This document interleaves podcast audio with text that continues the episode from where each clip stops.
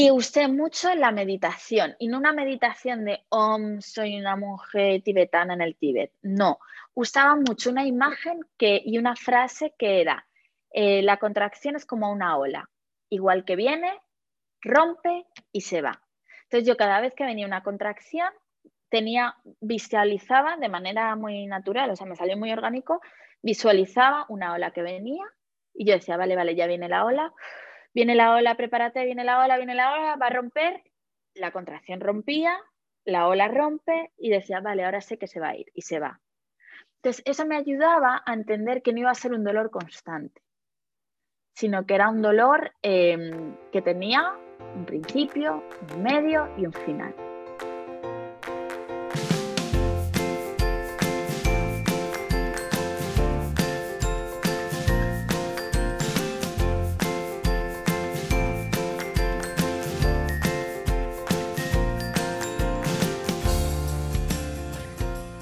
Esto es Planeta Parto, el podcast en el que hablo con mujeres sobre sus relatos de parto y la manera única en la que dieron a luz a sus bebés. Aquí vas a descubrir un mundo de relatos positivos y empoderadores sobre el parto. Yo soy tu anfitriona, Isabel Anthony, médico de formación, emprendedora, mamá de tres niños y activista a favor del parto respetado. Acompáñame cada semana y escucha relatos emocionantes, conmovedores e informativos que te ayudarán a conocer y vivir el parto de otra manera.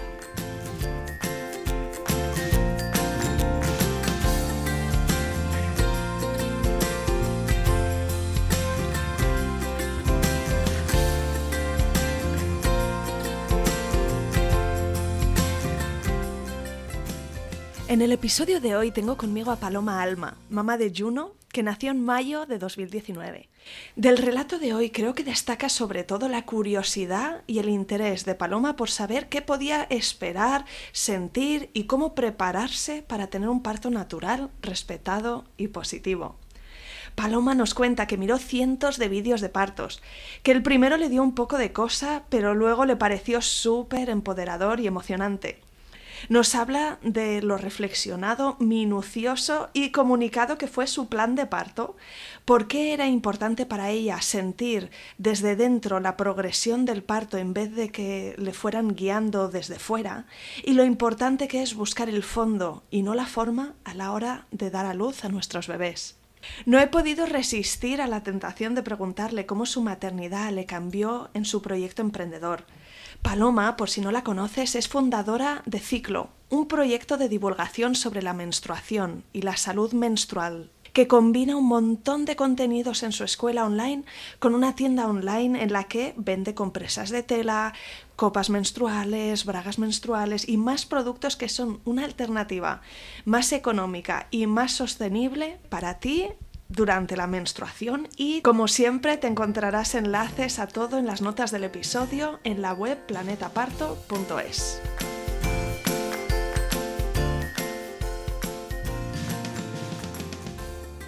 Bienvenida Paloma y de verdad mil millones de gracias por venir al podcast Planeta Parto.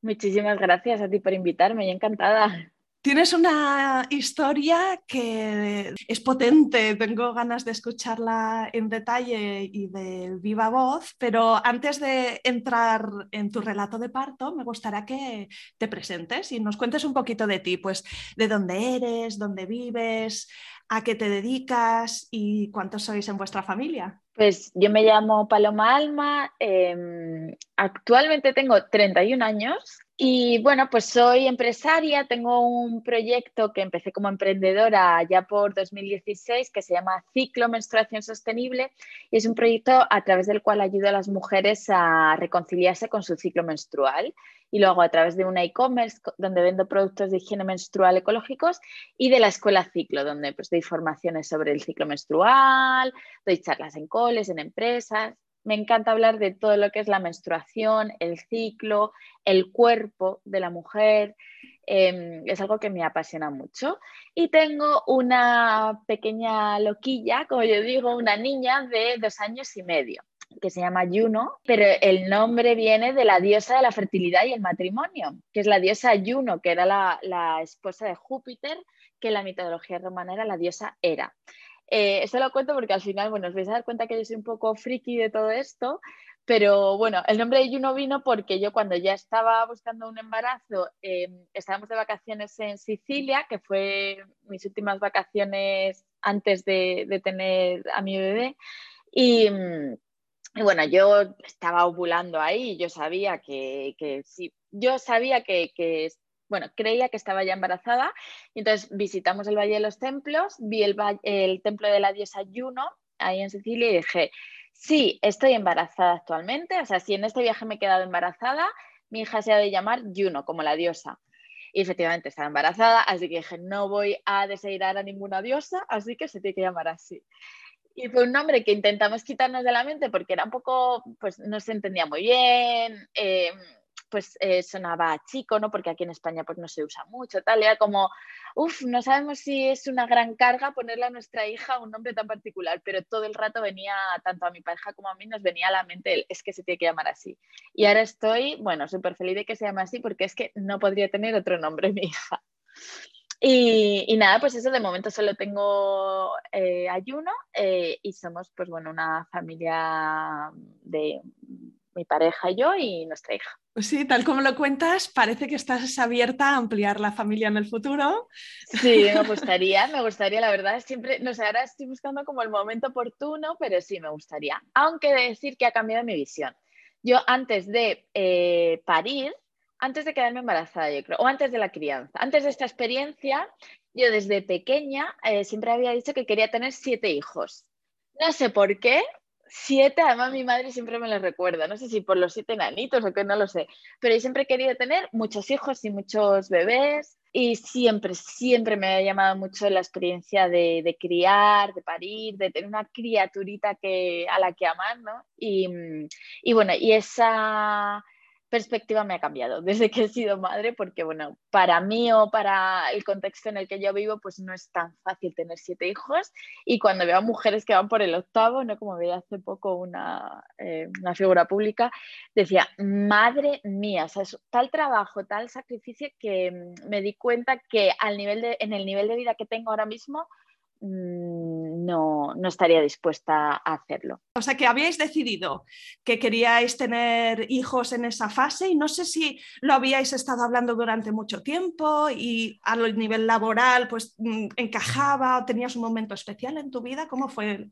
Pues, em, ¿cómo decirlo? A ver, yo llevaba con mi pareja no mucho tiempo, eh, yo había tenido una pareja por muchos años anteriormente eh, y no terminó de encajar, lo dejé, conocí a mi actual pareja, me súper mega enamoré y en muy poco tiempo, o sea, bueno, de hecho desde el principio eh, ambos sabíamos que queríamos tener hijos. A mí me sorprende mucho cuando veo estos relatos de, eh, uff, no quiero hablar de tener hijos o es muy pronto para hablar de tener hijos, porque yo con mi pareja es que desde el principio, o sea, no sé en qué momento lo dije, pero desde el principio ambos mm, hemos tenido esto en la conversación, ¿no? De que éramos personas familiares y que queríamos tener hijos.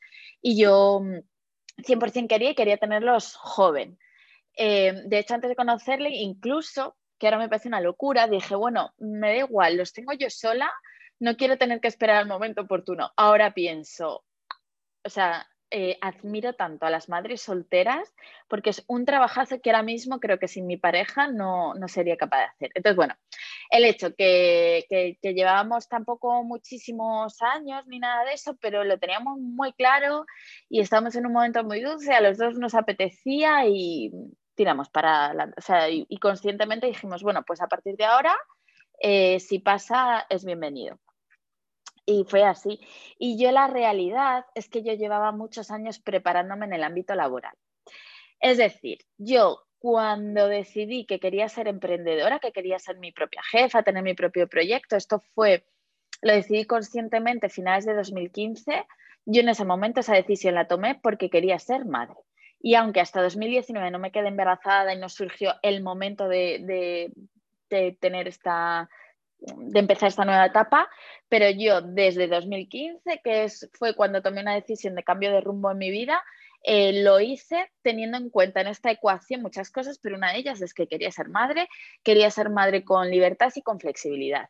Entonces, bueno, digamos que no es que fuese un momento económicamente muy bollante para mí, porque todavía está en los principios de mi emprendimiento y todo iba muy ajustado, pero lo que sí que tenía era pues mucha flexibilidad para trabajar en torno a mi maternidad y para mí era, eso era súper importante. Y, y, bueno, como que, que, sí, a ver, lo que se dice muchas veces, que nunca hay como un momento súper perfecto, ¿no? Yo creo, pero para mí lo fue, fue todo bien y, Sí, yo creo que elegí un, buen momento. Y Paloma, ¿cómo te sentías durante el embarazo? ¿Cómo fue el primer trimestre? Típica sensación de cansancio, de malestar, olores.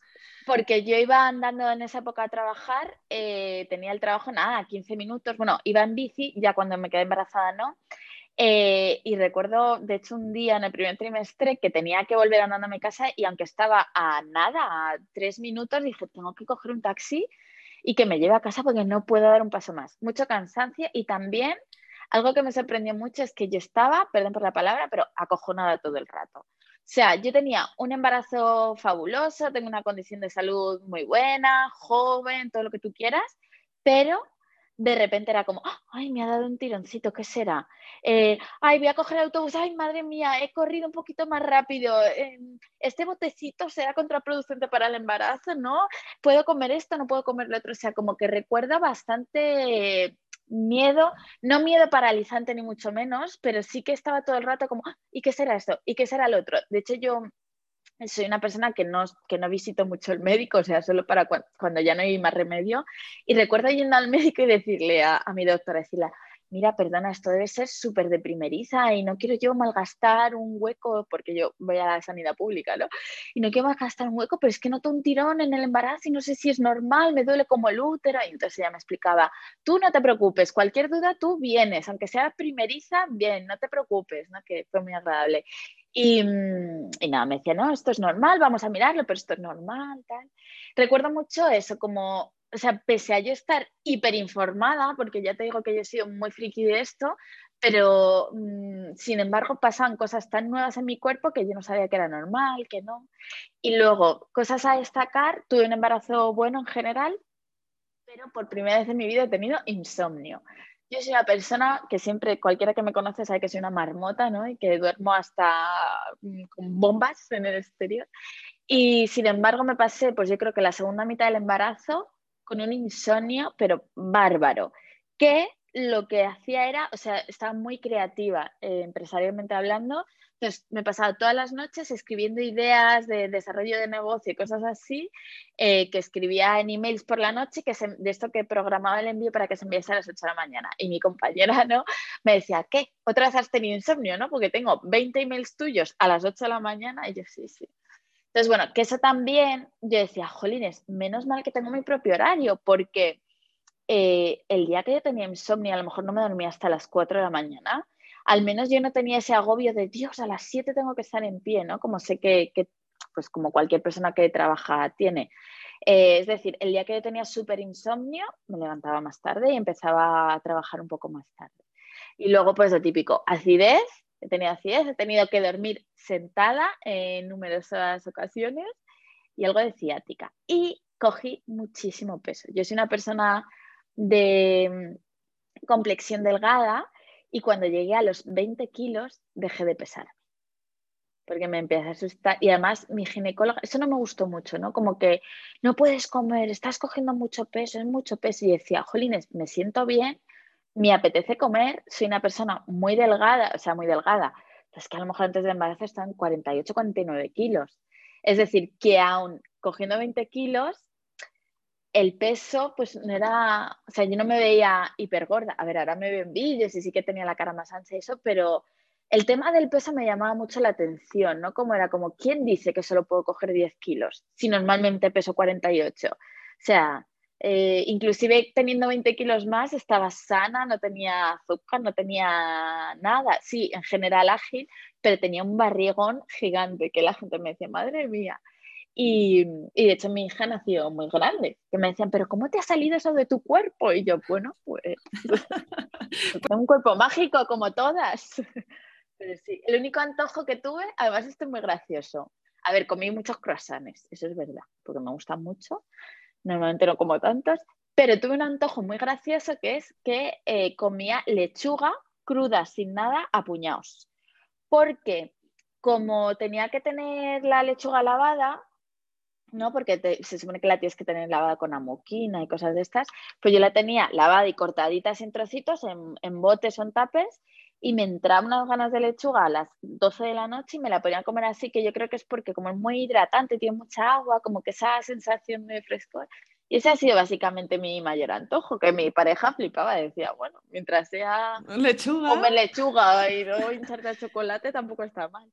O sea que gané 20 kilos comiendo chocolate, o sea, chocolate, comiendo lechuga y, y poco más, tampoco te creas.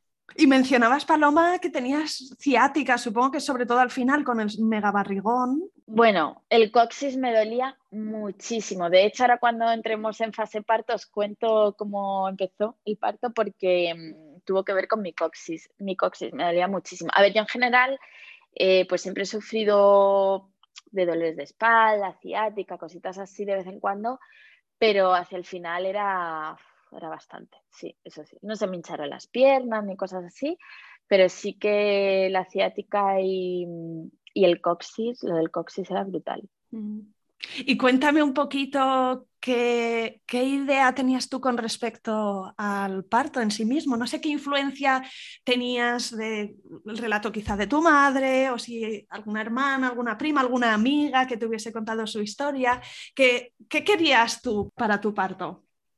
Pues a ver, yo desde pequeña me ha gustado mucho todo este tema del parto, me ha parecido fascinante. Em, y de hecho, eh, antes de, llegar al momento de decidir embarazarme y todo esto, em, uno de mis pasatiempos favoritos era ver partos.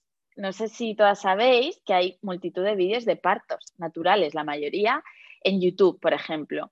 Eh, y luego por ahí en blogs hay perdidos que de repente te encuentras y yo, eh, cuando tenía así momentos un poco pues tiernos o de bajona, o a lo mejor que estaba menstrual y estás más como, pues eso, sí, yo lo llamo como estar más tierna, eh, yo me pasaba el tiempo viendo vídeos de partos y llorando, en plan, ¡qué bonito! O sea, me encanta ver vídeos de partos. Hay tantas mujeres que llegan al parto sin haber visto nunca un parto, a mí me sorprende porque yo he visto 20.000. Me encantan todos los relatos de parto, pero sobre todo que me parece muy valiente la gente que se graba, porque yo en ese momento mm, no podía pensar en, eso, pero quizás si, si vuelvo a París sí que me gustaría grabarlo por rememorarlo, ¿no? Porque hay tantas cosas que se te borran. Pero bueno, yo veía muchos partos, me encanta, me encanta. Y luego hay una historia muy bonita en mi familia, que es que por parte, bueno, mi linaje materno, eh, mi bisabuela, sí, mi bisabuela eh, fue la partera del pueblo. Y es curioso porque, bueno, ella no tenía formación, o sea, en ese momento las parteras eran, pues, no, no tenía por qué tener formación, a la que ayudaba al médico. Y ella, de hecho, venía de la inclusa, es decir, ella no sabía quién eran sus padres biológicos. Y me parece muy interesante, ¿no? Que una persona con ese linaje roto o que, sin saber de dónde venía y con una historia, pues debido a la guerra civil y todo eso muy bastante dura, eh, había sido mi abuela Antonia, mi bisabuela Antonia, fue la que trajo al mundo a la mayoría de bebés de la generación anterior de, mi pueblo. Entonces, esa historia para mí siempre ha sido muy potente y muy llamativa. Yo nunca la llegué a conocer, pero en mi familia, pues en Se habla de ella con mucho cariño. sí, sí, tengo muchas fotos y, y, de su mala leche, por ejemplo. Siempre nos decía que tenía muy mal genio y pues que luego ves su historia personal y, y, lo entiendes, ¿no? Pero es muy curioso como eso era pues es la que traía la vida, ¿no? Y, y, eso me gustó mucho. Entonces eso siempre ha dado mucho lugar a que en mi familia pues se ha hablado mucho de los partos. Yo me sé todos los partos de mi abuela y de hecho cuando me quedé embarazada para mí fue muy importante preguntarle a todo el mundo cómo había sido su parto mis abuelas las dos me lo contaron, fue bastante diferente en ambos casos. Mi abuela materna tenía cinco hijos, por lo tanto era bastante experta en parir. Eh, luego también mi madre me contó sus dos partos. Em, y gracias a la experiencia de mi madre tuve muy claro que quería tener muy claro cómo quería parir, ¿no? Porque ella fue de la generación en la que las metían ahí en cola, les metían un laxante, les cortaban y a la parir como si fuera esto eh, sin dar muchas opciones. Sí. Entonces yo cuando me contaba su historia decía, madre mía, madre mía. Mi suegra también me contó sus partos, que uno fue bastante, de hecho el de mi pareja fue muy trágico y pudo haber acabado muy mal. Entonces como que yo me nutrí de todas esas historias. La historia de mi hermana, mi hermana ha tenido dos partos maravillosos y fue la que de manera más cercana me ha inspirado a, aspirar a tener un parto natural eh, y positivo, por así decirlo, como que mm, tener esos ejemplos cerca me ha ayudado mucho a, querer tener esa, eh, esa experiencia de parto. Entonces, bueno, yo tenía muy claro que quería parir natural siempre y cuando fuese posible, que quería ser muy activa en mi parto, es decir, quería yo tomar las decisiones. Yo llevaba un, un eh, ¿cómo se llama? Eh, un plan de parto súper detallado. Sigo a muchas matronas, sobre todo inglesas, o sea, muchas que viven por ahí, pues eh, algunas también de Australia, algunas americanas, pero particularmente hay una inglesa que, me gusta mucho y que pues ponía muchos consejos de qué puedes y qué no puedes pedir cuando vas a parir y cosas que yo no sabía y que de hecho la mayoría de mujeres a mi alrededor no saben. Por ejemplo, mi hermana, que es una persona muy pues que se informa muchísimo y tal. Yo le pregunté si se acordaba si le habían puesto la oxitocina después de, dar a luz, o sea, la, oxitocina para alumbrar la placenta, y no lo recordaba. Y así le pregunté a todas las mujeres que acaban de parir, a mi alrededor y no recordaban, si, no sabían si se le habían puesto o no. ¿no? Y era como, ostras, eh, te están poniendo oxitocina y no lo sabes, no eres consciente. Entonces, bueno, yo en mi plan de parto lo llevaba todo escrito, tan al detalle Em, que bueno, había una cosa que pues a lo mejor pues en Inglaterra se puede pedir y aquí no, entonces em, bueno, yo fui a parir al hospital de Torrejón de Ardoz, que de los de mi, yo soy de Madrid, ¿vale? Y de los de mi zona, pues era el que para mí tenía un plan, unas estadísticas, porque yo miré las estadísticas de los hospitales en cuanto pues a em, a partos, bueno, pues a, eh, ya no me acuerdo. Intervenciones de diferentes tipos. Intervenciones, sí, episiotomías. Todo eso, yo me miré las estadísticas por hospital. ¿Y te acuerdas dónde la buscabas? ¿La buscabas en la web de cada hospital o había alguna Sí, en la web de cada hospital, sí. Sí, sí. Entonces, pues yo iba viendo estas cosas. Entonces, bueno, el de Torrejón es el que más me, me gustaba, me encajaba, tenía nada más un parto, o sea, un plan de, son como parte de una red de, de potenciación de la lactancia y todo eso como que me encajaba muy bien. Entonces, bueno, yo envié mi plan de parto y me respondieron diciendo que había que todo muy bien, pero que había una cosa que no podían aceptar y que necesitaban que lo cambiase y es que el tacto vaginal. Yo pedí que no me hicieran, que me hicieran eh, los mínimos tactos vaginales porque a mí el solo hecho de pensar que me estuvieran diciendo 3 centímetros, 4 centímetros, 5 centímetros, pensaba que me iba a agobiar o que me iba a coartar. Y eso me dijeron que no, podía que no podía pedirlo de manera tan específica, pero que siempre intentarían hacerlo lo menos posible. Lo cambié y, nada, pero pedí cosas que la gente no sabe que puede pedir, como que no hablasen. Esto es muy curioso, pero em, una amiga que acababa de parir hace poco me mandó el vídeo de recién parida, ¿no? que ella sí que la intervenía, la provocaron el parto y tal y me mandó el vídeo de mientras la cosían, o sea, en plan, ella lo que estaba grabando es a su niño, a su pareja y tal. Y entonces yo vi como las personas que la estaban cosiendo estaban teniendo una conversación mientras mm, la cosían. Hablando de sus cosas. Sí, y a mí eso me parece tan... no me gustaba, no era algo con lo que yo me sentiría cómoda. Entonces yo pedí que por favor, que siempre que estuvieran dentro de la sala de parto, pues que no hablasen de nada que tuviese que ser relacionado con mi parto y que hablasen conmigo directamente con mi pareja. Entonces, eso es algo que, yo lo puse de manera muy educada, ¿no? Y, a mi pareja le, le, dije en plan, ¿y si hablan tú les dices que se callen? Y me decía, jolines, eh, vaya papelón tengo. Pero nada, lo respetaron muchísimo, me respetaron mucho. También pedí que no entrase más gente de la necesaria, porque también la idea de que hubiesen 20 personas ahí mirando no me gustaba. Eso también lo respetaron. Em, el tema este de la oxitocina, que a ver si recuerdo bien, porque yo te digo que hace dos años y medio que parí y ya como que se me han ido algunas cosas. Pero es bueno para favorecer que, que la placenta se, o sea, se expulsa bien y los vasos sanguíneos se cierran adecuadamente. Entonces yo pregunté y dije, a ver, soy una persona sana, no tengo ninguna patología en la sangre, y además eh, tengo pensado dar el pecho. Siempre y cuando todo vaya bien, eh, ¿por qué debería ponérmelo? Y me dijeron, bueno, es protocolo. Y dije, vale, entonces puedo elegir no hacerlo. Y me dijeron, sí, nadie lo hace, pero si tú quieres, y dije, vale, pues es que yo no quiero ponerme oxitocina. Y digo, pero también quiero que si en ese momento veis que hay algo en riesgo y que vosotras consideréis que es una buena opción, pues eh, también me lo digáis. También esto es importante.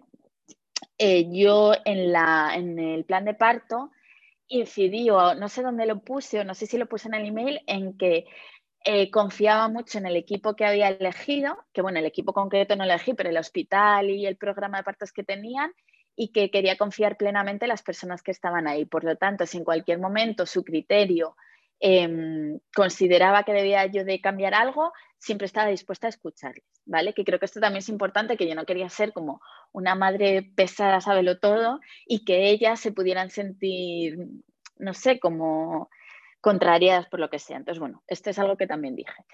Y algo que dije, que es una frase que me gustó mucho, que la leí en inglés, es, eh, no quiero que me ofrezcan, em, no, me acuerdo cómo lo dije exactamente, pero era como, no quiero que me ofrezcan métodos analgésicos. Sé que métodos analgésicos están a mi disposición y yo los pediré. ¿Esto por qué es? Porque no quería que me ofreciesen la epidural. Yo sabía que tenía las diferentes opciones de epidural, sabía que podía pedirla, pero no quería que en un momento de bajón me dijesen, pero hombre, ponte la epidural. A mi hermana, por ejemplo, se lo hicieron. Es decir, ella llevaba muy claro que no quería ponerse la epidural y tenía un parto muy normal y todo iba bien, y en el primer embarazo dio con una matrona que le dijo, pero mujer, pero ponte la epidural, no seas tonta. Todas las mujeres se la ponen, de verdad, qué manía, pero tú póntela. Y ella decía, pues no quiero que me digan esto. Entonces yo pedí que, o sea, la forma que tú es, no quiero que alguien me diga, eh, pero ponte la epidural, porque he tomado una decisión muy consciente y no la quiero. No la quiero y si la quiero, si cambio de idea, la pediré. Esto lo respetaron y de hecho la chica eh, que me atendió, la matrona que me atendió, tuvo una manera muy gentil de, decirlo. Entonces, cuando yo llegué, bueno, ahora os cuento todo el parto bien, pero cuando yo llegué me acuerdo que ella me dijo, eh, he leído tu plan de parto, ¿sigues pensando, sigues queriendo hacer todo lo que has escrito en tu plan de parto? ¿Sigues queriendo todas las pautas que has escrito en el plan de, de parto tal cual? Y yo le dije, sí, sigo de acuerdo con todo el plan de parto. Era su forma de decirme, ¿siguen sin querer la epidural? Y lo único que sí que me ofrecieron y me recordaron es que tenía a mano el gas. El gas de óxido nitroso. Que era algo que yo ni sí ni no y me alegré al final de, ponérmelo y me lo dijeron de una manera muy sutil. Me dijeron, te recordamos que tienes aquí el gas a tu disposición, solo tienes que pedir. Ahora nos, contarás cuándo quisiste usarlo y, qué efecto tuvo, porque es una cosa interesante, es relativamente nueva, eh, todavía no está disponible en todos los hospitales, pero ya empieza a ser más y más común. Así que, oye, qué guay. Cuéntanos cómo fueron las últimas semanas de embarazo, si llegaste a término, cómo empezó tu, tu parto. Pero una cosa, espera, antes de que se me olvide, ves que me voy acordando de cosas, esto es maravilloso. El plan de parto, yo llevaba tres copias impresas, había mandado una al hospital previamente y mi pareja se conoció el plan de parto entero. Y antes de redactar el plan de parto, en una de las últimas visitas que tuve a la ginecóloga, llevaba una lista como de 30 preguntas en el móvil apuntadas de dudas que tenía o de cosas que me hacían sentir insegura. Por ejemplo, cosas como, ¿tengo que llevar el gotero 100%? No, no tienes por qué llevarlo, pues lo puse. ¿Tengo que estar monitorizada? Sí, ¿de qué manera? Alámbrica, inalámbrica. ¿Puedo comer? ¿Puedo beber? ¿Puedo...? Como un montón de preguntas que me han ido surgiendo, las fui apuntando y las pregunté todas. De hecho, fui y dije, hola, todas, tengo un montón de preguntas, ¿se las puedo hacer la chica? Venga, sí. Entonces, bueno, también lo quiero decir porque a veces nos cortamos, nos da vergüenza o, o, lo que sea y estamos en todo nuestro derecho. Yo me informé mucho con el único objetivo de tener la mejor experiencia que pudiese y estar informada, ¿vale? Y siempre respetando eh, que al final estoy tratando con un equipo de profesionales. Pero quiero destacar esto porque a veces es como, bueno, no, ellos sabrán lo que hacen. En mi caso, yo me, me ayudó mucho a tener una buena experiencia de parto, ir muy informada. Sí. Y Paloma, ¿cuándo fue que tú pediste el traslado de tu expediente? Porque en la seguridad social se puede pedir parir en un hospital que no es el que te toca por zona, pero normalmente pues hay como unos plazos y hay un proceso. ¿Cómo fue? Mm, no recuerdo. Sé que las primeras, pues yo supongo que sería como a la segunda o tercera eco, no me acuerdo ni muy pronto ni muy tarde. Eh, porque además yo vivía en el centro de Madrid y me tocaba ir a un hospital que para ir era un jaleo, no se podía aparcar, no sé qué, o sea que bastante pronto. O sea, las primeras ecos del primer trimestre y tal no, pero supongo que sería como el segundo trimestre. Y ya te llevaron el seguimiento ahí. Sí, y es bastante fácil y te informa muy bien del proceso, no hay mucho, es muy fácil ¿eh? cambiarse de, hospital. Mi, mi, embarazo, bueno, yo llegué a término, salí de cuentas un viernes, ¿vale? Eh, todo iba bien, ahí no había signos de nada, no tuve mm, contracciones de esta previa, no, la verdad es que no, todo iba bien, estaba bien, ni más ni menos. A mí, por ejemplo, no me dijeron, uy, pues el bebé está grande, el bebé está pequeño, nada. Yo como tenía un embarazo normal, a mí no, no me dieron más información. Me dijeron, sí, ah, y una de las cosas, por ejemplo, yo había leído un libro, bueno, había leído un montón de libros, ¿vale? Aparte de ver vídeos de parto. Eh, los dos que más recuerdo y que más me ayudaron fueron el de Parir de Ivonne Orza, que seguro que se ha hablado muchas veces, y creo que en ese libro Ivonne habla de Consuelo, que es una matrona que fue una de las pioneras en el parto eh, natural en España. Esta, tengo aquí el libro. Espera. Parir sin miedo. El legado de Consuelo Ruiz. Entonces, ella fue una de las primeras que trajeron a España el concepto de, pues, primero, del curso preparto, que antes no se hacía, y de parir, pues eso, sin miedo, de una manera más consciente y más natural. Y con, técnicas, pues, para sobrellevar el dolor y todo esto. Eh, me parece un libro interesantísimo y bueno, habla muchas cosas que algunas por protocolo no se pueden llevar y sé que hay algunas matronas que no están del todo de acuerdo y tal, pero por ejemplo el tema de eh, provocación del parto. Y ahí eh, era una de las cosas que más miedo me daban. Yo quería esperar al máximo porque, bueno, pues no quería que me provocaran el parto de manera artificial. Em, tengo amigas que, que por diversos temas eligen, han elegido que les provocaran el parto, por diversos temas, ¿vale? Eh, que no voy a entrar en detalle, pero que que en su, para ellas era importante controlar ese proceso de parto y que les provocaran el parto y para ellas era incluso algo positivo. Para mí era, yo creo que una de mis únicas obsesiones. Yo no quería que me provocasen el parto. Entonces yo pregunté hasta cuándo podía esperar, porque normalmente son 42 semanas y dije, pero tendría unos días más y me dijeron, bueno, el límite está en 43. A partir de 43 ya sí que mm, por protocolo lo tendríamos que provocar. Y a mí esa era una de las únicas cosas que me dan un poco más de miedito. Y en, este hospital, eh, pues bueno, te lo permitían alargar un poquito más si no había nada contrario. Y es que Consuelo cuenta pues que inclusive ella eh, llevaba partos que aunque hubiese un poco de pérdida de líquido amniótico, luego se, se hacía un parto natural cuando ahora, bueno, pues eh, enseguida tienes que ir al hospital y te lo provocan, aunque no haya una gran pérdida de líquido amniótico, etc. Bueno, cosas así. Pero nada, estos, estos, dos libros a mí me gustaron mucho y luego, antes de llegar al parto, yo me preparé, aparte del grupo de parto de la Seguridad Social, que, pues bueno, estaba bien. Mm, no, o sea, y mi matrona, la verdad es que era una matrona bastante... Eh, modernizada y tal, pero bueno, como que tampoco, yo qué sé, vi la luz en esas sesiones. Era un poco rollo porque éramos mucha gente también, igual. Pero nada, estaban bien. Pero lo que sí que hizo, que a mí me ayudó muchísimo y que yo se lo recomiendo a todas mis amigas embarazadas, es eh, una preparación de, preparto, un curso de preparto, que yo lo hice con Sandra de Fisioespecialistas, ¿vale? Que es, eh, bueno, pues una clínica que hay aquí en Madrid, que está por la zona de O'Donnell, Em, yo ya la conozco porque hemos colaborado en diferentes ocasiones y el curso de preparto que, que ella hace, lo que te enseñan es cómo prepararte realmente físicamente para parir. Es decir, te enseña todas las posturas que puedes hacer, cómo respirar, cómo puedes ayudar a las contracciones para que, para que el dolor sea más ameno, eh, prepara también a tu pareja. Es como que un día lo haces tú sola, porque al final son cosas como que más te interesan a ti, y la segunda jornada es con tu pareja, como que le enseñan a tu pareja también metodologías para ayudarte a la hora de parto, que si el masajito aquí, que si las telas, que si cómo hacer no sé qué, todo esto. Y cómo darte apoyo a ti, ¿no? Que esperar para que él esté ubicado y sepa cómo puede aportar, sí. Y mi pareja que era bastante en plan de, ay, a ver dónde me vas a meter, le gustó mucho el, el curso porque se sintió un poco más preparado. Pero yo, vale, ya sé que puedo esperar, ¿no? Porque claro, ellos no tienen ni idea. Y por mucho que que mm, él esté preparadísimo para tal, pues él decía, yo quiero ver parto, yo no quiero ver nada. Yo a veces le decía, mira, mira, mira, este vídeo de Instagram, mira cómo sale la cabeza. Y él era en plan de, no me interesa especialmente.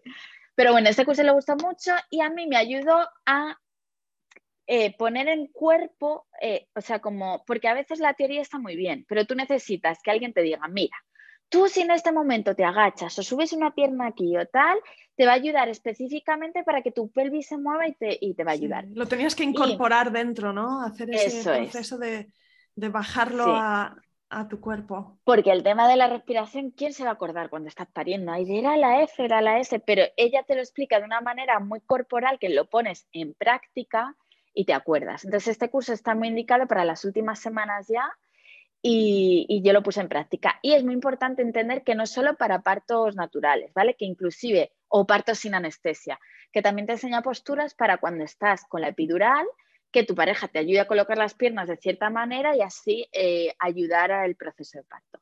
Entonces, son cosas que, pase lo que pase luego en el parto, te ayudan a ir con más seguridad y con más tranquilidad. Entonces, yo esté 100% recomendado. Mm.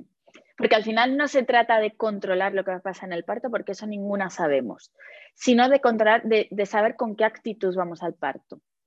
A mí es lo que me ha ayudado, ¿no? De hecho, yo, aunque sabía muy bien cómo quería que fuese mi parto, siempre, siempre tenía muy claro que estaba abierta a que pasaran muchas cosas. Y yo le decía a mi pareja, eh, yo voy diciendo que no quiero epidural, pero puede ser que en último momento cambie y decida tener la epidural, ¿vale? Y no quiero que, me, que nadie me diga, ah, al final has decidido epidural, porque puede ser, ¿vale? Y, no, y de hecho también si, si, sucede que necesito una cesárea, pues quiero que la cesárea sea lo más respetuosa posible, tal. O sea, como siempre ir abierta porque pueden pasar muchas cosas. Entonces, bueno, es una mezcla entre saber lo que quieres y eh, ser lo suficientemente flexible como para entender que cualquier cosa puede pasar y que eso no resulte eh, frustrante. Día 40 viernes, ay, no se movía nada, pero yo tenía un dolor de coxis que no podía soportar. Entonces fui a la clínica con Sandra, Sandra, por favor, y me dijo, vale, te vamos a manipular, pero tiene que ser muy leve porque, a ver, te podemos provocar el parto. Aunque, claro, teniendo en cuenta que tú ya hoy sales de cuentas, eh, no pasa nada, ¿vale? Pero tienes que ser consciente de que esto puede pasar. Y dije, vale, o sea, perfecto. Fui, me manipularon un poco el coxis porque, verdad, me dolía muchísimo. Lo tenía fuera de lugar. Eh, sí, un poco deslocado quizá y te lo recolocaron, te hicieron un, pequeño crack. Claro, pero claro, tampoco podían hacer mucho porque cuando estás embarazada tampoco te pueden súper manipular. Pero bueno, viernes, sábado, 8 de la mañana, hago así a mi pareja y digo, ¡Ah! acabo de tener una contracción. Y de como, esta es una contracción, porque alguna vez antes era como, ¿esto es una contracción? ¿Es una patada? ¿Qué es esto que me está pasando? Pero no.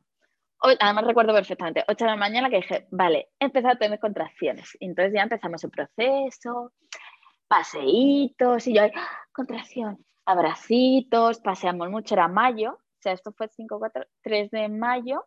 Entonces, bueno, pues hacía ya buen tiempo. Vivíamos en ese momento en un piso súper pequeñito. Entonces, bueno, pasamos, recuerdo que todo el sábado eh, dando paseitos alrededor. Y yo tenía, bueno, le dije a mi pareja que yo no quería contárselo a nadie, que estábamos de parto, porque mi madre yo la quiero mucho, pero es muy ansiosa. Entonces yo no quería que nadie estuviera en plan de, ya, ¿qué tal vas? ¿Cómo vas? Entonces yo dije que mi, chico, el pobre, seguro que se lo contó a alguien en secreto y no me lo ha dicho, pero él era como, jolines, pero el sábado lo pasamos solos, no hablamos con nadie y, nada, todo el día, contracciones y nada. Llegó la noche, ese domingo era el día de la madre, ¿vale? Voy a decirle, yo había quedado con mi madre y mi abuela a comer. Bueno, pues sábado por la noche, la cosa así, me acuerdo que bajé, me encontré con unos vecinos que me dijeron, Jolines, debes de estar a puntito. Y yo pensando, sí, estoy con contracciones. Que luego se lo dije, aquel día que me viste estaba... Entonces, bueno, nada, contracciones, para arriba y para abajo. Mi chico se bajó la aplicación a las contracciones y no había un patrón muy concreto, tal. Y llegó la noche, yo ya estaba cansada y hubo un momento que parecía que la cosa iba, que seguimos las instrucciones del curso de preparto de la seguridad social, ¿vale? Y según ese curso, si pasaban entre tanto y tantos minutos, sabía ya que estábamos de parto. Entonces, nada, cogimos la bolsita, nos fuimos al hospital de, Torrejón, que era un caminito, o sea, eran como 30 minutos en coche o así, un poquito menos. Nada, y con nuestra bolsita y tal. Hola, voy yo ahí a las. Hola, nada, vengo porque estoy de parto. Me mira la chica arriba abajo y me dice, vale, sí, sí, pasa a la, a la sala de espera. Tengo ahí un par de contracciones, pasamos a cribaje. Y me dice el chico, me acuerdo perfecta, ¿estás de parto? Y yo, sí, estoy de parto. Muy bien, ¿cada cuánto son las contracciones? Tal, vale. Vale, pues espérate un poquito. O sea, todo muy relajado. Y yo, bueno, que estoy de parto, oye, que no me hacen caso, nada. No, me pasan arriba, me ponen monitores, todo iba bien, pero no estaba lo suficientemente dilatada y la cosa no, no progresaba mucho. Entonces me dijeron, mira, Em, estás cerca, pero yo si fuera tú me iría a casa a esperar, porque aquí se te va a hacer más largo, al final se te retrasa. Y dije, vale, estupendo. Nos fuimos a casa y mi chico, el pobre, decía, no vuelvo a ir con la mochilita. Yo, si vamos otra vez, no me llevo la mochilita porque me he tenido que ir de vuelta la típica bolsita así con muñequitos y tal, de donde tenía las cosas de París. Bueno, es una tontería, pero me hizo mucha gracia porque al pobre le dio como mucho corte ir y tener que salir con la misma bolsita vamos a casa y la cosa empieza ya a moverse. ¿Y tú no, no, estabas desanimada de haber ido, haber vuelto? Porque a veces te dicen... Yo pensaba que, yo pensaba que estaba ya de parto, llevaba todo el día, desde las 8 de la mañana. Estaba ya cansada.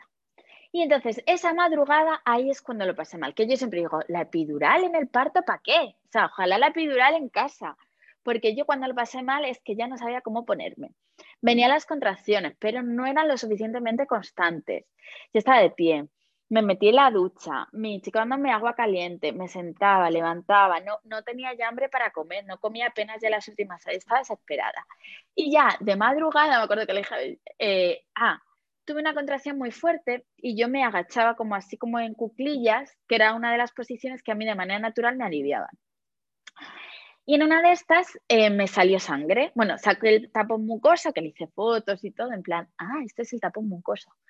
Eh, y en una de estas sangré, ¿vale? Me salió sangre. Pero yo no sabía cuánta sangre es mucho, cuánta sangre es poco.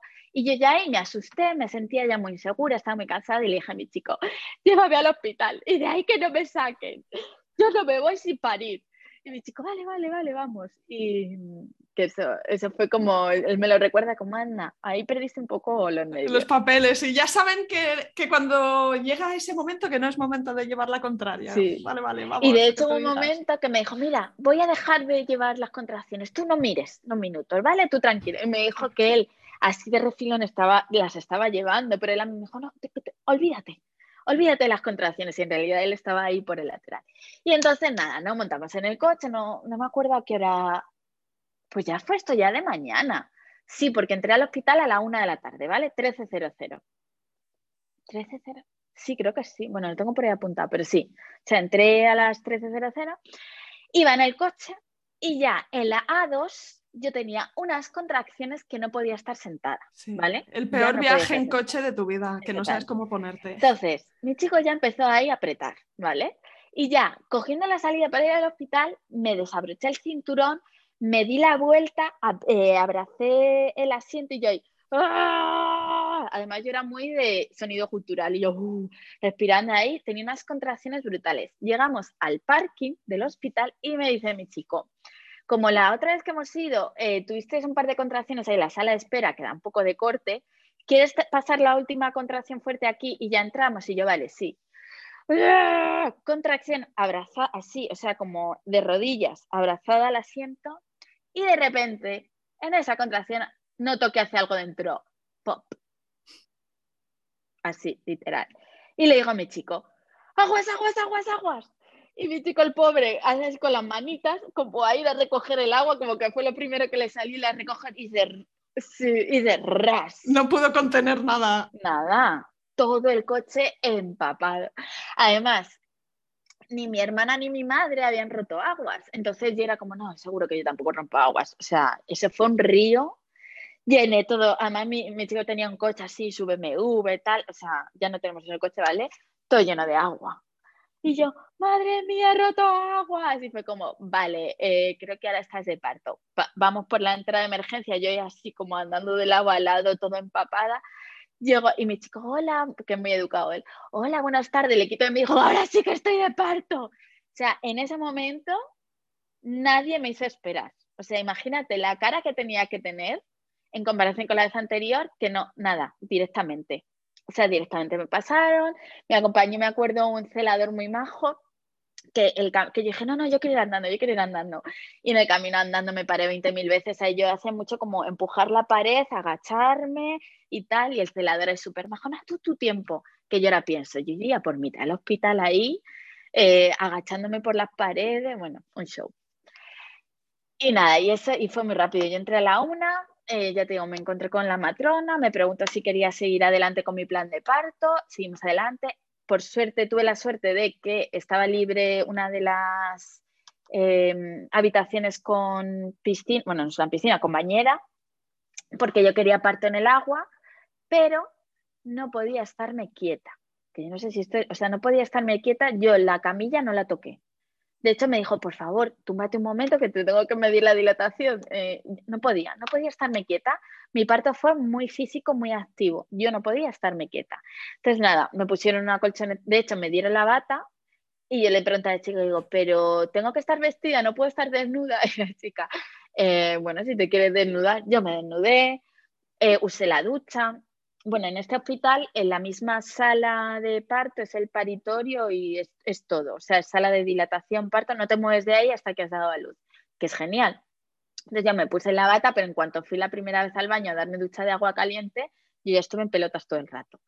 Yo todo muy natural. Em, me pusieron la colchoneta en el suelo, pelota y hice mucho movimiento. Yo no podía estarme quieta. Y entonces eso fue algo negativo para mí porque no me pudieron medir lo suficientemente bien el latido del bebé. Entonces la ginecóloga de guardia, que no entró en la sala, solo me acompañaba la matrona, em, me dijo, mira, no puedo o sea, no te puedo dar el ok para meterte en la piscina porque no puedo medirte lo suficientemente constante el latido del bebé. Pero vamos, que da igual, porque es que yo ya estaba a punto de parir. Entonces, ¿sabéis dónde parí? En una silla de parto de estas, que parece un potro de tortura es como una, como una silla medieval, ¿vale? Sin asiento. Pero es que fue todo tan rápido. O sea, yo entré a la una por la puerta y a las tres estaba pariendo. Eh, y nada, eso, mucho físico. Y luego algo que tengo mucho recuerdo del proceso de parto es la sed que tenía. ¿Por qué? Porque usé el gas y el gas me secaba la boca. Entonces, eh, la labor de mi chico, o sea, mi chico no podía hablar, el pobre, o sea, no tenía nada que decir. Él solo estaba ahí para ponerme el tubo de gas en la boca, quitármelo y darme el agua. Entonces, al principio le pedía agua y luego él ya era como una coreografía, como si lo hubiéramos ensayado. Él sabía exactamente cuándo yo necesitaba agua. Todo el rato estuve bebiendo sorbitos de agua porque la sensación de sequedad no me gustaba nada. ¿Y el alivio del óxido nitroso era algo así como memorable que digas, guau, esto moló un montón o tampoco tanto? Pues yo creo que si me hubieran dado un tubo sin gas eh, y me hubieran dicho que era gas, me hubiera mm, gustado también, porque era más el tener algo que apretar en la boca y soplar. O sea, como coger aire y soplar con el gas. Era más para mí la sensación de alivio fue más esa, como tener algo en la boca. Sí, algo donde enfocar la mente a la respiración, sí. Sí, que algunas, creo que, de hecho yo tenía el aparatito este que se usa a veces en, hipopresivos. Sí, es una cosita que te pones en la boca. Yo lo tenía porque me la había dado Sandra, pero no, no, no, en ese momento no podía. Pero eh, fue más es el tener algo en la boca. Sí, la boquilla esa de gas. Y yo he de decir que el dolor, o sea, yo mm, fue más el cansancio en casa y usé mucho la meditación, y no una meditación de Om, soy una mujer tibetana en el Tíbet. No, usaba mucho una imagen que, y una frase que era, eh, la contracción es como una ola, igual que viene, rompe y se va. Entonces yo cada vez que venía una contracción, tenía, visualizaba de manera muy natural, o sea, me salió muy orgánico, visualizaba una ola que venía y yo decía, vale, vale, ya viene la ola, viene la ola, prepárate, viene la ola, viene la ola, va a romper, la contracción rompía, la ola rompe y decía, vale, ahora sé que se va a ir y se va. Entonces, eso me ayudaba a entender que no iba a ser un dolor constante, sino que era un dolor em, que tenía un principio, un medio y un final. Y todo el rato era, yo tenía esa conversación en mi mente, es una ola, que va a venir, va a romper y se va. Igual que viene, se va. Igual que viene, se va. Todo el rato. Eso era lo que yo visualizaba. Y Paloma, tú habías expresado tu, deseo de que no te hicieran muchos tactos, pero ¿te hicieron alguno en algún momento? ¿Tú tenías más o menos una idea de que esto estaba avanzando? Eh, creo que me hicieron uno al llegar y yo juraría que solo me hicieron uno más. Entonces no, me hicieron uno o dos máximo, pero es que ya era todo muy rodado. Entonces... Fluía y, tú además estabas, eh, estabas en un flow estupendo, ¿verdad? Em, ya te digo, yo recuerdo eso, mucho movimiento y todo el rato. Tenía que moverme, mover las caderas. Usé la pelota, pero la pelota mm, como que no me sentía del todo cómoda, entonces estaba en el suelo a cuatro patas, moviendo, moviendo la cadera, moviéndome todo el rato, moviendo, como mucho movimiento, mucho, mucho movimiento. Era lo único que me aliviaba. Y sonido, no sonido de gritar, sino sonido de expresar, ¿sabes? o sea, todo el rato con sonido. Y muy así, o sea, te digo, yo es que a mi pareja ni le miraba, pero él estaba que eso es algo que me gustó mucho. Él sabía que tenía que estar. Él me apoyaba, me tocaba, em, en algún momento me tocaba, pero por ejemplo, el que me diera masaje me agobiaba mucho y no me daba demasiado masaje, pero me acompañaba cuando usábamos eh, el agua en la espalda, me hizo alguna foto, pero él estaba sobre todo sentado al lado mío. En la parte en la que yo estaba en el suelo, él estaba sentado, entonces yo sabía que él estaba ahí Em, ay, me emociona pensarlo. Sí, me emociona mucho porque mm, supo perfectamente estar y eso es algo muy importante. También yo porque le conté y le hablé mucho y le expliqué mucho cómo quería que estuviese. Entonces él eh, estaba y yo sabía que él estaba, pero no ocupó espacio, pero hizo lo que tenía que hacer, como apoyarme, me estaba dando agua. Em, por ejemplo, en un momento dado em, pedí la, una almohada y la pidió y noté cuando, ese, ese momento también lo recuerdo muy bien, el momento de empujar. ¿no? Que cuando eres primeriza dices, pero ¿y cuándo sé que tengo que empujar? Yo en el plan de parto pedí que no me dirigieran el pujo, es decir, que no me dijeran cuándo tenía que empujar. Luego le dije a la matrona, digo, a ver, salvo que tú veas en algún momento que yo que sé que me puede beneficiar o no, pero a priori no quiero que me digas, empuja, empuja, empuja, ¿vale? Quiero sentir yo esa necesidad. Y os digo, queridas, si hay alguna persona dudando de, no sé cuándo voy a tener que empujar, lo sabes. O sea, yo hay un momento que mi cuerpo dijo, o sea, no lo dijo, empezó a empujar. Y es algo que no puede estar. Y entonces, en ese momento, que por cierto, estuvimos todo el momento solos, o sea, siempre de vez en cuando venía la matrona a chequear, pero estuvimos solos. En ese momento yo le dije a mi chico, pujo, pujo, pujo, avisa matrona, empujar. O sea, así era todo muy primigenio. Llamó a la matrona y le dije a la matrona, ya, necesito empujar. Y la matrona me dijo, vale, pues, pues ya vengo. Entonces en ese momento nos pusimos en la silla, la matrona se sentó enfrente y ella estuvo ahí. Tampoco me dijo nada. Pero sí que hubo un momento en que yo estaba haciendo, eh, se me estaba yendo la fuerza por la boca, ¿vale? Yo estaba gritando mucho, la cosa no. Esto, pero esto son cuestión de minutos, segundos, ¿eh? Nada, todo fue muy rápido. Y sí que hubo un momento en que me dijo, Paloma, tranquila, tranquila, respira un, un momento, tranquila. Fue lo único que me dijo la pobre. Y yo en ese momento lo agradecí mucho. Y, y me pusieron también un espejo, lo que pasa que yo no, no veía mucho en el espejo. Y, me, y yo lo que sí que hacía mucho era tocarme tocarme para ver si salía ya o no la cabeza, porque claro, yo la notaba ahí, pero no sabía si estaba o no estaba. Y nada, al principio yo empujaba y decía, joder, no noto nada, y de repente ya sí que lo noté y eso me dio mucho ánimo. Y fue muy curioso porque en el momento de justo empujar, em, me dijo la matrona, eh, ¿quieres cogerlo? ¿Quieres coger tú al bebé? Y yo dije, no. Y me dijo, Paloma, ¿estás segura de que no quieres coger al bebé? Y digo, ah, sí, sí, sí, sí. O sea, como que, no sé, estaba un poco y me dijo, vale, pues prepárate que ya va a salir. Entonces yo me puse y yo, o sea, la matrona no me tocó en ningún momento, pero estaba nada, a dos centímetros míos, mirando todo el rato cómo iba todo. Y yo me dijo, vale, pues prepárate. Yo toqué la cabeza, noté cómo salió su cabeza calentita y peludita, y yo agarré a mi bebé y me la llevé al pecho. Fue una sensación increíble. Y mm, nada, recuerdo perfectamente esa necesidad de pujar y ese momento que en el libro de Ivonne Orza creo que lo describe y también Consuelo Ruiz lo describe, ese momento en el que estás en otro lugar, eh, yo lo recuerdo muy bien, bueno, dicen, el aro de fuego viene primero, ¿no? Pero yo recuerdo, ese, hay un momento que una matrona con buen ojo sabe, em, yo recuerdo un momento en el que estaba como ida, mirando al infinito, además me quedé así como mirando al infinito, sin hacer ruido, sin hacer nada, y justo después de ese momento vino el pujo final. Em, y cuando me puse a mi niña al pecho, de repente me volví como loca, empecé, mi hija, mi hija, me puse a gritar de lo flipada que estaba de, que, de lo que acababa de hacer, ¿no? Pues mi hija, mi hija, y mi hija nació, eh, no recuerdo ahora, sí, bueno, lloró enseguida, sí, o sea, la puse al pecho así muy tranquila, yo la, estimulé así la espalda, no recuerdo si la materna lo hizo también, pero bueno, yo la estimulé así un poquito la espalda, pero ella enseguida empezó a reaccionar. Em, y era súper gordis, era 3,800. Mi pareja fue el que cortó el cordón umbilical, pero yo elegí también que esperásemos lo máximo posible.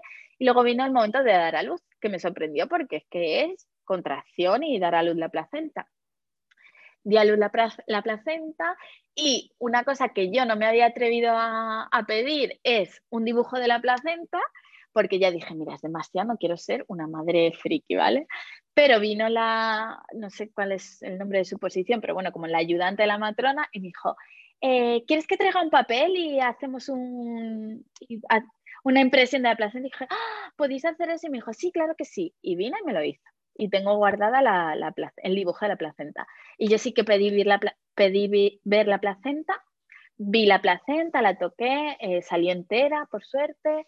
Me pareció fascinante. O sea, la placenta es es un órgano fascinante. Es decir, esto ha dado vida a mi hija, ¿sabes?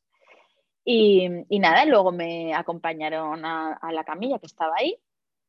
Y yo toda mi obsesión era no desangrarme, yo qué sé, porque yo he visto tantas películas y, historias. Y, como no había tomado la no me habían puesto la oxitocina, pues yo le, le pregunté en varias ocasiones a la matrona que si estaba todo bien, porque yo sangraba sangraba normal, pero yo qué sé, estaba sangrando. No sabemos lo que es normal, claro, en ese claro, momento. Claro, Entonces, yo sí que recuerdo, mm. claro, como preguntar tres o cuatro veces en plan de, ¿esto es mucha sangre, poca sangre, mucha sangre, poca sangre? Y nada, todo bien. Y entonces ahí eh, me levanté para ir al baño, no sé muy bien. Entonces yo iba levantada para ir al baño con el bebé y, em, y, mi pareja me acompañaba, o sea, como era al otro lado de la habitación y me mareé. Así que recuerdo que me mareé mucho porque al final o sea, me había sido un esfuerzo y tal, y me mareé que casi me caigo. Entonces mi chico iba, él con el bebé, cogió el bebé y llevándome a mí así como de la camita a la camilla. O sea, ese fue también un momento gracioso. Y nada, me tumbé la camilla, puse al bebé al pecho em, y de repente me entró un hambre. Llevaba 12 horas sin comer o algo así. Y yo creo que en el, y además la bolsa sí que tenía como algunos snacks y tal, y yo dije, no, no, vete a la máquina por un sándwich. Y en el paritorio me comí un sándwich de jamón y queso. Tenía muchísima hambre. Y bueno, y justo antes de parir, pues eso, es que era la una, pues ponte que a las dos así le dije a mi chico, digo, envía un mensaje a mi madre y dile que no llegamos a comer. Y entonces mi chico le envió un mensaje a mi madre y dijo, Paz, que, que, no llegamos a comer. Y mi madre, bueno, no te preocupes si os esperamos. Y mi chico, no, no, que no llegamos a comer. Y ya, ¡ay! ya no puedo aguantar, vamos para allá. Y nosotros, que no vengáis todavía. Y ya, pues da igual, vamos para allá. Y, y nada. Así que Juno fue un increíble regalo para el Día de la Madre. Qué pasada, el timing. Perfecto. El mejor regalo para el Día de la Madre que hubiese podido tener. Sí, desde luego. Fue, fue muy guay. Y, Paloma, ¿cómo, ¿cómo se compara tu experiencia con lo que tenías imaginado antes? Porque en tu caso yo escucho que, que estabas súper informada, que, mm, que hablas de tener las ideas claras y a la vez eh, cuidar la actitud para tener esa flexibilidad y no em, fijarse demasiado en los detalles que no se pueden controlar, pero sí en saber las opciones que van a ocurrir en cada momento, pero tener un, plan de parto súper detallado, unas preferencias muy claras. Tuviste un parto natural tal y como tú querías, pero ¿cómo se compara la experiencia con lo que tenías imaginado? Fenomenal, nada, Tal cual había imaginado, sí. Eh, sí, mm, perfecto. O sea, para mí fue perfecto. Eh, sé que soy una afortunada y también lo quiero decir porque a veces puede resultar muy frustrante, ¿no? Escuchar a otras mujeres que han tenido esta experiencia positiva. Para mí fue un parto perfecto. Yo, mi único fin era escuchar a mi cuerpo. Era lo que yo más deseaba. Por eso no quería ni anestesiarlo, ni que me dijeran cuándo yo tenía que, empujar, sino que quería darme el espacio para yo eh, escuchar a mi cuerpo. Sí. Y, y ese fue lo que yo conseguí. Entonces, como que a veces a lo mejor hay que quitarse de detalles e ir a qué quieres tú vivir con tu experiencia de parto. Quiero vivir al máximo todo el potencial que mi cuerpo puede darme en esa experiencia. Y es lo que conseguí y mm, súper satisfecha. Me hubiera gustado quizá, pues eso, grabarlo, tener más fotos, porque no tengo, tengo una ahí tirada en el suelo y otra ya llena de sangre. De hecho, esto es algo que yo no esperaba. Mucha sangre, todo el rato, por todos sitios. Eh, sangre entre contracciones, que decía, ¡Ah, Dios mío, hay sangre. Y es como, no, no, es normal. Pues yo eso no lo sabía. Y eso asusta, claro, porque dices, mm, hay un problema. entonces yo o sea, mi foto de recién parida soy yo blanca completamente, porque obviamente del cansancio, el esfuerzo y tal, toda la cara llena de sangre, que es muy gracioso, o parezco que vengo de, de, la, bueno, vengo de la guerra, ¿no? Pero la cara, pues porque te toca, hasta luego haces así, no sé qué. Mi hija, todo roja, que parecía todo gordita, roja, Em, también manchada de sangre porque no quisimos limpiarla hasta el día siguiente, entonces yo estaba ahí con un pegotillo ahí de sangre, así, todo muy, muy bruto, muy crudo, que era lo que a mí me apetecía. Y eso es, eso es al final lo que yo me, me llevo de esta experiencia, el sentir mi cuerpo a tope, me encantó visitar esa parte de mi cuerpo, experimentar esa parte de mi cuerpo. Estoy asombradísima ¿no? con lo que es capaz de mi cuerpo y, por, eso me gustó, por eso me ha gustado mucho la experiencia de París. ¿Tú dirías que, tener esa experiencia y esa sorpresa con respecto a tus capacidades que luego te ha ayudado después en algunos momentos claves que como que la mente te transporta a, esa victoria? Total. Eh, a ver, esto es algo que yo vengo trabajando con mi proyecto, que yo os contaba antes lo de ciclo, em, porque ya la, la, experiencia de menstruar, cuando tú empiezas a menstruar de una, manera diferente, ¿no? Em, más consciente, más positiva, eso ya te cambia.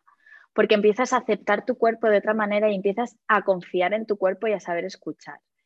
Em, entonces, para mí es una experiencia que viene mucho antes. Yo llevaba ya tiempo entrenando mi cuerpo, escuchando mi cuerpo, em, todos los días, todos los días. O sea, a mí, yo lo que siempre promuevo es que no tengas que apuntar tu tu ciclo en una app para saber qué día te va a venir, sino que tú simplemente con chequear cómo estás, cómo estás físicamente, anímicamente, tu flujo, tú sepas en qué momento del ciclo estás. Entonces, como que es un entrenamiento que me ha llevado hasta el día de parir. Y a mí, el parir eh, de esta manera, a mí en mi día a día me, me ayuda a varias cosas. Una, a ser paciente, a confiar en los ritmos de la naturaleza, que eso parece una cosa muy así, pero es como, no, tranquila, ¿no? Tranquila. Eh, yo creo que para mí algo del embarazo, del parto y sobre todo de los primeros años de, un bebé, es como que queremos que todo pase ya y queremos adelantar los procesos. Todo pasa. La niña va a andar, la niña va a hablar, la niña va a comer. O sea, tranquila, todo pasa. Y con el parto igual, ¿no? Como, ¿cuándo voy a parir? ¿Cuándo voy a salir de cuentas? ¿Cuántos días quedan? ¿Cuándo tal? Es como paciencia. Y esto es un gran aprendizaje que yo me tengo que recordar todos los días, pero que me ha ayudado. Y confiar en mi cuerpo, escuchar a mi cuerpo. Y confiar también en mi criterio, eh, porque mm, hay que recordarnos que nosotras tenemos mucha capacidad de elección, de autogestión de nuestra salud y que obviamente un médico o una médico, un, equipo de profesionales de ginecología, eh, yo la figura de las matronas mm, me maravilla, de hecho creo que si volviese a estudiar, estudiaría para ser matrona.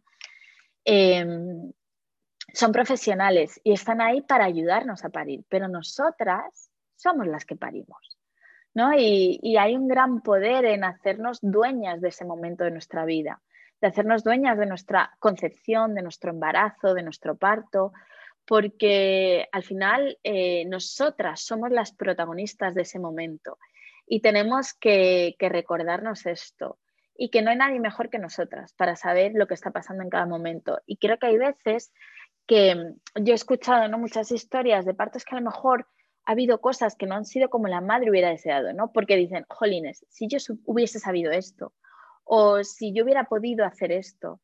No es como recuperar esa confianza en que sabemos cosas, aunque a veces no las recordamos. Y también digo que lo que más se escucha son eh, relatos negativos, ¿no? Pues es que a mi prima le ha pasado esto, pues a mi otra prima. Vale, eso están ahí y pueden pasar. ¿Vale? Pero ante esos, eh, esas experiencias negativas, la verdad es que tú no puedes hacer nada. Lo único que puedes hacer es elegir un hospital o un equipo médico que te acompañe de la mejor manera en un momento de crisis.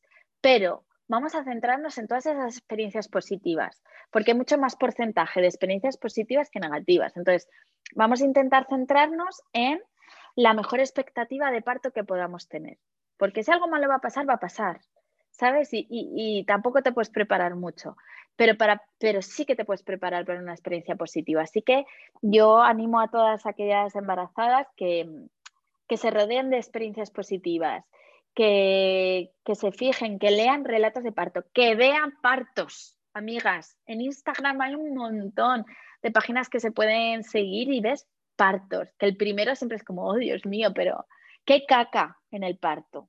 Esto no lo he contado, pero hay caca. Yo se lo dije a mi chico, dije, creo que hay caca en el parto. Si me hago caca, lo vas a ver. Y él me dijo, y él me dio mucha tranquilidad y era como caca, caca, y él me limpiaba y todo esto, que es algo que no se cuenta, pero qué realidad. O sea, hay caca, es un proceso mal. Y yo en mi caso, mi pareja estaba más pendiente de que su bebé fuese a salir de ahí a que su pareja hiciese un poco de caca, ¿sabes? O sea, pero bueno, es importante hablarlo, ¿eh? Porque esto también es un gran tabú. Pero, pero nada, para mí que parir ha sido muy bonito. Sé que soy una persona afortunada, que he tenido eh, una muy buena experiencia, pero me ha encantado. También tiene sus pros y sus contras. Yo, por ejemplo, pues eh, tuve un pequeño desgarro, eh, luego tuve un hematoma, que yo eso no sabía que podía pasar. Entonces tuve la zona mm, súper hinchada y amoratada, que me tuve que poner hielo de ese que te dan que te pones como un, te dan como un preservativo o sea, es un preservativo que rellenan de agua y congelan y luego te lo pones ahí, es muy raro. Pero bueno, em, o sea, esa parte fue la menos bonita. Luego me dolió mucho el coxis, estuve mucho tiempo con mucho dolor de coxis eh, y me lo tuve que tratar luego y mm, tuve diástasis, que esto es algo también que no se conoce muy bien bien y tuve que tratármela también. Porque... La separación de los músculos abdominales, ¿verdad? Y entonces aquí la línea donde está el ombligo, pues eh, los músculos no se juntan. Sí, eh, de hecho a mí se me separaron 4 centímetros y esto puede dar lugar, ya no, es estética, ¿eh? es que te puede dar lugar a una hernia, que se te salga por ahí una parte del intestino, pérdidas de orina, etc. Y yo esto, por ejemplo, mi matrona de la seguridad social en la revisión después de 40 días no lo vio, no lo supo ver, no me dijo, no, todo bien, haz Kegel. Y luego cuando fui a, Sandra, hablo mucho de Sandra, pero es que em, yo no conocí, sí, es que yo no conocía este tipo de fisioterapia especializada en, la mujer y en el proceso de embarazo y parto y posparto. Fui a mi revisión con ella y me hicieron unas pruebas mucho más específicas y me dijeron, por un lado, que tenía diástasis y que me la tenía que tratar, y por otro lado, que tenía hipertonía, entonces que no tenía que hacer Kegel, al revés, que tenía que hacer otro tipo de tratamiento. Entonces, bueno, ellas me diseñaron un, un tratamiento que estoy haciendo durante 10 sesiones o algo así y gracias a, eso me recuperé. Entonces también me siento muy afortunada porque tengo mucha información en mi poder. Ya no solo creo que, esta información eh, debería estar a mano, o sea, al alcance de todas, porque yo si me hubiera dejado llevar por, por esa primera información, esa primera, mm, pues, pues la matrona que me vi en ese momento en, en, este, pues, en esta visita rutinaria, ella pues, me miró unas cosas, pero por ejemplo el tema del suelo pélvico o de la diástasis, pues no entra en sus competencias o no lo vio o, lo que fuese. Entonces, para mí, pues eh, poder ir a este servicio, que obviamente es un servicio privado que tienes que pagar de tu bolsillo, em, a mí me ha salvado mm, mi bienestar, mi salud y el futuro de mi cuerpo también. Entonces, bueno, mm, esto es importante porque, claro, tú vas a una persona que confía, te dice que estás todo bien, que hagas Kegel, ¿no? Que es lo que vimos todas, que aprietes ahí el chichi a saco y resulta que no, que no siempre es lo mejor. Eh, entonces, bueno, nada. Pero bueno, me traté y también he de decir que hasta dos años después yo no me he vuelto a sentir yo. Mm, físicamente, emocionalmente. sí. Por ejemplo, algo muy curioso, yo que hablo todo el día estoy hablando de la menstruación, de que hay que mirarse la vulva para conocerse y tal, eh, me costó mucho volver a mirarme, a mirar mis genitales eh, después de parir. Me daba mucho miedo lo que me iba a encontrar. De hecho, los puntos yo, eh, le pedí a mi pareja que me lo mirase él porque las primeras semanas no, no podía, no podía. Como la primera vez que me miré, me vi eso tan, la herida esta, uff, solo pensarlo me, me, pongo mal. Entonces al principio no pude mirarlo. Ahora ya sí, ya he vuelto a mirarlo y ya me miro y tal, pero tardé tiempo. Entonces también, bueno, pues eso, que el cuerpo tarda tiempo, que somos unas máquinas, unas máquinas eh, que creamos vida, que el esfuerzo corporal, bueno, mental, emocional, todo, pero nuestro cuerpo ha hecho un esfuerzo muy grande, que a mí me ha salido un, un bebote de casi cuatro kilos de ahí, ¿sabes? Tengo que honrar a mi cuerpo, respetarlo y darle espacio para recuperarse, ¿no? Y, eso también lo tuve muy en cuenta, no, nunca he tenido prisa por recuperar la figura, nada, no. Eh, me seguí cuidando, hice hipopresivos, andé mucho, yo di lactancia materna exclusiva, entonces eso también, pues, en mi caso me ayudó a quedarme, pues a perdiendo el peso que había cogido. Pero bueno, eso. Tengo también curiosidad en saber cómo cambió tu experiencia de embarazo, parto y maternidad, cómo influyó tu trabajo. Mm, y que nos hables también para las mamás que nos escuchan, que sepan qué pueden hacer ellas a nivel menstruación, qué esperar de la menstruación después de parir, porque todas sabemos que después de dar a luz sangramos eh, de forma irregular durante toda la cuarentena, luego que se dar lactancia materna, pues entonces puede tardar en volver la regla, pero quiero que nos hables de esto tú, que sabes lo que las mamás tienden a preguntar. Bueno, esto es un temazo aparte, ¿eh? me podría estar 20 horas hablando de esto, pero bueno, para mí eh, lo importante es que empecemos a conocer nuestro ciclo muchísimo antes de querer quedarnos embarazadas. hay muchas mujeres que hasta que no llegan a los treinta y pico y empiezan a querer quedarse embarazadas y ese momento no llega y empiezan ya a ver el tema de la ovulación y obsesiona, obsesionarse en plan, con todos los respetos, lo digo, ¿no? Pero con el día que estoy ovulando, sí, eh, las tiras de ovulación, el cómo es mi flujo, el hoy toca, hoy tenemos, como empezar mucho antes de eso, em, a entender nuestro ciclo eh, años atrás, ¿no? Ya, hoy, ahora, si nos estás escuchando, o sea, empieza a conocer tu ciclo, porque cuando tú tienes una buena relación con tu ciclo y es... Y buena relación no quiere decir que todo sea maravilloso, o sea, hay a veces que te duele, que te molesta, es normal, ¿vale? Pero como que tengamos una relación sana eh, con nuestro ciclo menstrual desde el principio. Eso nos va a ayudar a que cuando llegue ese momento en el que nos planteamos eh, maternar, pues el proceso sea un poco más fácil. No digo que en todos los casos sea fácil o que sea como la receta del éxito, pero como que que nos va a ayudar a sobrellevarlo con menos frustración. ¿no? Y bueno, yo concretamente cuando estaba embarazada echaba de menos mi menstruación, eh, porque a mí la menstruación me ayuda a entender por qué estoy como estoy. Es decir, es mi, mi hoja de ruta. Entonces yo estaba embarazada y decía, madre mía, ¿hoy qué me pasa? ¿Hoy cómo voy a estar? Entonces yo hoy estaba con energía menstrual, al día siguiente con energía preovulatoria, al día siguiente otra vez menstrual debajo, o sea, como que estaba mm, de mil maneras a la vez y entonces el no saber o el no poder un poco saber cómo iba a estar, eso a mí me, me creaba un poquito de, de tensiones, como bueno, pues a ver cómo me levanto hoy, si de subidón o de bajón, uno nunca sabe cuando está embarazada. Entonces me ayuda eso. Y también eh, en ese momento yo compartía mucho mi día a día de cómo era tener el ciclo, entonces eh, tuve miedo, ¿eh? porque decía, a lo mejor la gente me deja de seguir o deja de confiar en mi criterio porque no tengo la regla. Y nada, nada, no pasa nada de eso. De hecho, gracias a este insomnio, pues llegué a encontrar una fórmula en la que poder seguir educando sobre menstruación sin que dependiésemos de mi ciclo, porque iba a estar al final dos, entre embarazo, eh, posparto y lactancia, pues estuve que un año y medio más, dos años sin, sin menstruar. Y nada, eso. Cuando di a luz el tema de los productos para la menstruación, que es, bueno, pues mi especialidad, eh, al principio utilicé desechables, pero luego enseguida empecé a utilizar los reutilizables es decir, compresas de tela reutilizables, bragas reutilizables para menstruación, porque para mí son mucho mejores, porque no tienen tóxicos, son menos agresivos para mi cuerpo. O sea, cuando tienes eh, la vulva inflamada y recién parida, lo último que quieres es ponerte un trozo de plástico que te pica. Entonces, bueno, eh, para mí fue fundamental utilizar este tipo de productos. También utilicé eh, discos de lactancia reutilizables, porque yo tenía mucha leche, y era de esas que mojaba mucho. Y entonces, al principio, como me tenía que cambiar muy a menudo y yo no tenía lavadora en casa, que esto es un temazo, em, usaba los desechables, pero nada, enseguida empecé a utilizar los reutilizables de tela porque los desechables se me deshacían, dejaban residuos, a veces me encontraba en la boca de mi bebé las bolitas, nada, nada. Entonces, enseguida empecé a utilizar los reutilizables de tela, que además te salen barato y todo.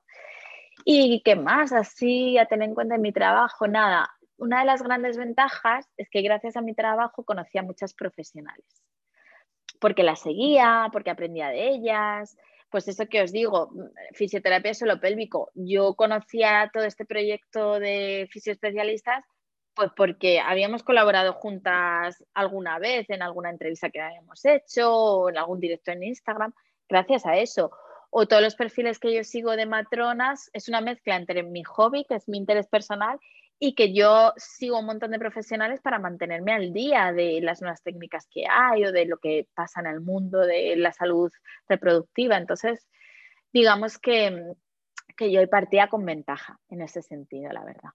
Qué guay, Paloma. Pues eh, de verdad quiero darte mil gracias por compartir tu relato conmigo y con las mamás que nos están escuchando. Desde luego que es una experiencia eh, mm, positiva y que eh, yo creo que se nota en el trasfondo de todo ese proceso que había mucha preparación en ello, ¿no? Mucho ir educándose el criterio, mucho de no dejar las cosas a la suerte, porque siempre hay un elemento de suerte pues eh, eh, eh, el, hospital que te toca o el profesional que te toca, pero también es verdad que cuando estás bien informada, a lo mejor se te ocurre mirar qué reputación hay en el hospital que te toca y tienes tiempo para reaccionar y cambiar y encontrar otro equipo profesional. Entonces tú de verdad que seguiste el camino de hacer una preparación intensiva y eso te trajo sus frutos. Enhorabuena por ello.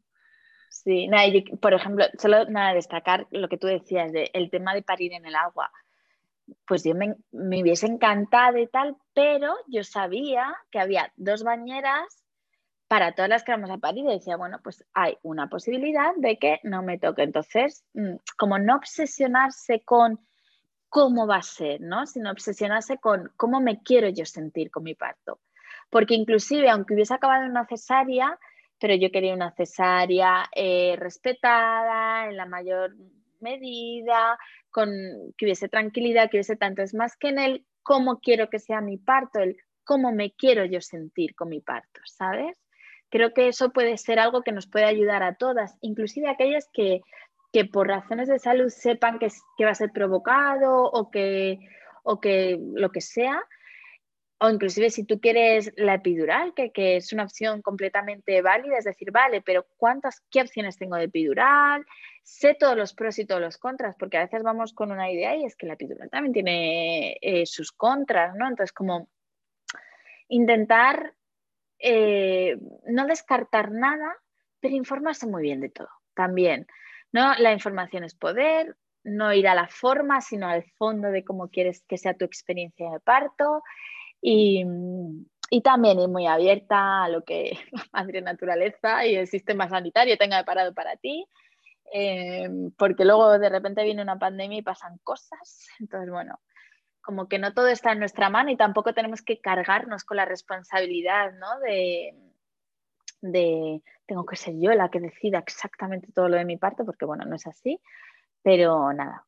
Y eso, y yo también recomiendo mucho eh, establecer algo de contacto humano con la matrona eh, o el matrón, que quiero decir, bueno, esto no sé si a lo mejor es un poco controvertido, ¿no? Pero yo me alegré de tener matrona mm, porque yo la manera que yo trabajo solo con mujeres en, bueno, trabajo también con hombres, ¿eh?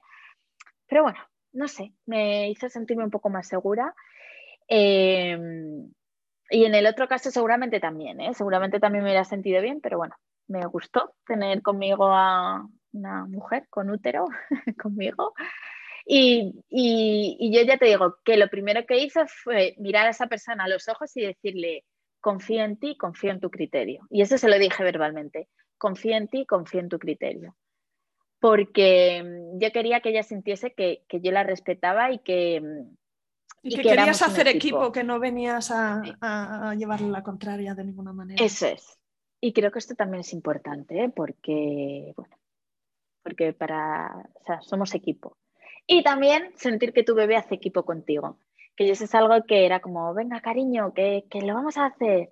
Venga, mi amor, que tú puedes hacerlo, estamos esperando. O sea, el bebé tampoco es algo que esté ahí, que te tengan que sacar o que tú tengas que sacar. Es que tu bebé es parte activa de este proceso, ¿no? Entonces también como transmitir esa energía de, venga, cariño, venga, mi amor, que estás a punto de salir, venga, juntas, vamos a hacer esto. Y le deseo a todas las personas que estén embarazadas ahora, que nos estén escuchando, que tengan muy, muy buen parto y que disfruten de la experiencia, que intenten disfrutarla, sea cual sea las condiciones, pero que de verdad que vayan con una actitud de disfrute porque es una experiencia muy bonita de la que pueden aprender mucho sobre sí mismas.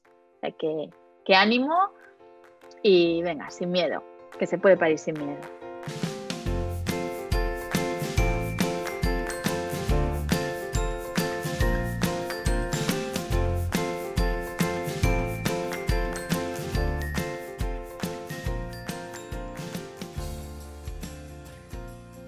Quería hablarte hoy de formas en las que puedes participar, apoyar o compartir este programa para que también otras personas lo encuentren. O cómo contribuir si sientes que este proyecto te aporta valor o te ayuda o te inspira en tu propio camino. Si es así, puedes uno, suscribirte al podcast, dale al botón en la app de podcast que estés escuchando ahora mismo tanto si es iTunes, Spotify, Evox o donde sea, suscríbete para que veas cuando sale un nuevo episodio. También puedes conectar conmigo en Instagram, en isa-planeta parto, y escribirme un mensaje. Cuéntame, por favor, pues cómo has conocido el programa, si tienes hijos, si estás esperando un bebé y qué es lo que piensas o sientes cuando escuchas este podcast. Y también puedes compartir con tus amigas embarazadas, con madres o con entusiastas del parto en general, enlace a este programa y animarles a escuchar algún episodio que te guste especialmente. Aprecio un montón todo el apoyo que estoy recibiendo ya.